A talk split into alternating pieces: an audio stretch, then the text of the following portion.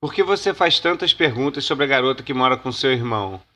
Ele não responde meus e-mails há muitas semanas. Eu acho que sei por quê. Por quê? Talvez ele esteja apenas ocupado. Provavelmente ele está muito ocupado para te escrever. Eu acho que é porque ele está apaixonado por essa garota. Por que você diz isso? Como você sabe?